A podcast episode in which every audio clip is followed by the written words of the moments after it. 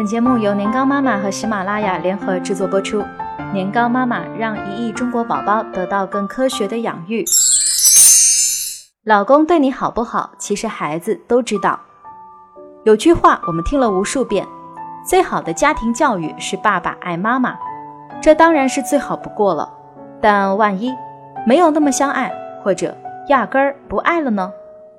网络上有一篇热文。结婚第九年，我们如何假装相爱？作者写道：“我们共同的底线是保证家庭这个社会单元的正常运转，然后尽量维持两个人之间的温度，不要零下就好了。退回各自的世界，保持礼节性的问候，生活里的交集仅限于带孩子。不得不承认，这是不少中年夫妻苍白婚姻的写照。还有很多人已经连假装都装不下去了。”却还强撑着一个婚姻的外壳，为什么呢？答案总是这四个字：为了孩子。所以有些夫妻提前很多年预约了离婚时间，孩子高考结束后，以至于高考后离婚潮成了一个社会现象，成了一个特殊的百度词条。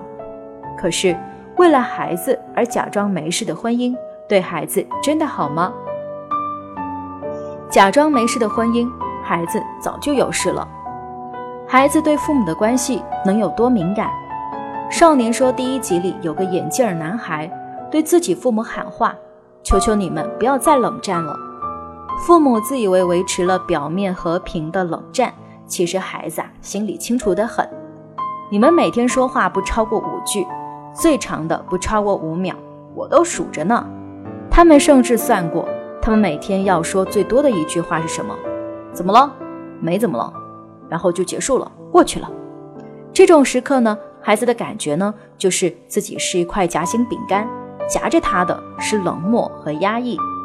他希望父母能够和平相处，他用的说法是：“给我一个空间。”这对冷战的父母，可能只是没意识到自己的问题，而伤害孩子更深的是父母在孩子面前演戏。我曾经有这么一个高中同学。他就经历过父母这样的双面婚姻，虽然父母伪装得很好，但他们无意间流露出的肢体动作、神情，那种冷漠又很明显。另外几次偷听，我也大概知道父亲出轨了。母亲一个人在家的时候呢，状态是很消极的，所以我选了一家离家里很远的高中，不撑到生活费没了，绝不回家。觉得自己回去了，老妈又要打电话叫爸爸来演戏，这太压抑了。父母假装没事，孩子也假装没事，但其实孩子内心早就已经波涛汹涌，无尽的压抑、猜测，甚至自我怀疑。一对夫妻之间是否还有温度，并不是你以为的冷暖自知，孩子才是那个最精准的温度计。孩子是个哲学家的作者费鲁奇发现，有时候。孩子发脾气捣乱，是他和妻子之间的疲惫还有怨气感染到孩子，而孩子没有成人的情绪过滤和防护机制，没有办法处理这些情绪，所以呢，表现得更直接和激烈。这可能可以解释为什么父母婚姻失败时，孩子容易出现情绪困扰、行为退化。很难说，真正伤害孩子的到底是离婚本身。还是父母在婚姻失败过程中传导出的负面情绪，坦诚面对自己的感受吧，这才是你和孩子都想要的。少年说里的孩子对父母喊话：“你们为什么冷战？我要个原因。”成年人总是把自己的感受伪装起来，只有孩子才能赤诚直接的问出这样的问题。听到这个问题，妈妈笑了，爸爸在尴尬的苦笑。有很多原因吧，比如工作上的压力啊。妈妈硬着头皮说。停顿片刻后，她坦白，主要就是我们沟通不足。而孩子最早提出的就是一家人好好说话。其实孩子根本不缺面对问题的勇气，甚至比父母更早看到问题的真相。只有父母还总是在掩饰，在伪装。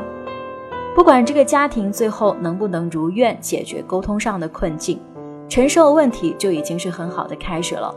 坦诚面对自己的感受，不但是维持一段正常婚姻需要的，也是维持亲子关系所需要的。哪怕走到最后，婚姻已经势必不能维持了，孩子也都有最大的知情权。孩子和父母关系中的安全感就建立在这里的基础上。对孩子来说，爱和关心永远比家庭形态重要。少年说，最近的一集还有一个少年，他吐槽了自己的爸妈，说自从有了新爸爸，妈妈整个人变得傻乎乎的，做饭呢忘插了插座，总是要爸爸善后；下雨呢忘收衣服，总让爸爸冒雨去收。还跟爸爸经常说，这么多事情我一个人做不完，当然需要你的帮忙。这哪是傻，明明就是撒娇女人最好命。少年接着说，虽然妈妈变得傻乎乎的，但是看到她又重新幸福的样子，我真的感到非常的开心。台下的妈妈的表情从惊诧变得动容，她可能也没有想到自己的儿子会说出这番话。之后。孩子还感谢了新爸爸，他们可以接受和成全妈妈的新选择，也为妈妈变得幸福了而高兴。这样的孩子对爱和人生有了更深层次的理解。这种状态虽然是重组的家庭，可是和前面那个健全却冷战的家庭相比，反而是更为舒展和自然。